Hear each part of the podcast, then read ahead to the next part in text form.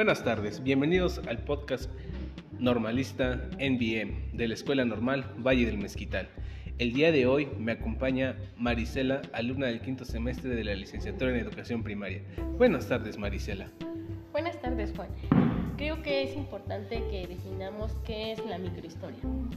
Esta es una rama de la historia social de desarrollo reciente que analiza cualquier clase de acontecimiento, personajes u otros fenómenos del pasado que en cualquier otro tratamiento de las fuentes pasarían inadvertidos.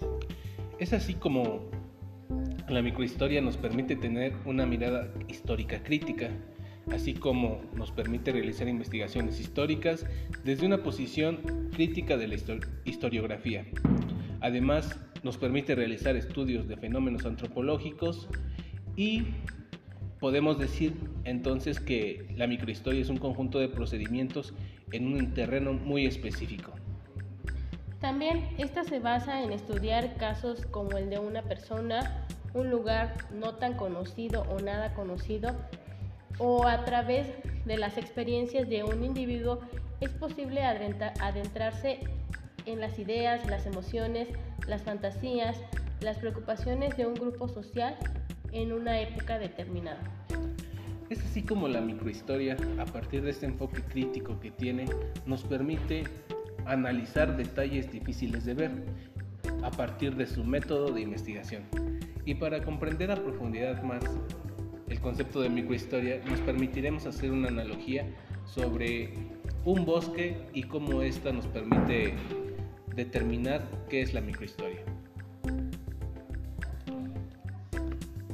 Bueno, en, este sentido, esta nos permite observar los detalles difíciles de ver.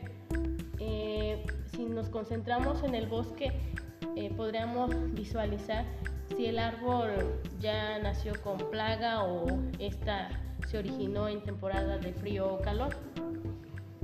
Y es así como de forma breve hemos abordado el concepto de microhistoria. ¿Te gustaría agregar algo más, Marisela? Claro, en la analogía podemos visualizar que gracias a la microhistoria podremos conocer más acerca de los detalles del árbol y del bosque, en donde pues estudiamos más acerca de su tiempo y el contexto en el que se desarrolla. Muy bien, esperamos que este podcast informativo les haya sido de utilidad. Hasta luego.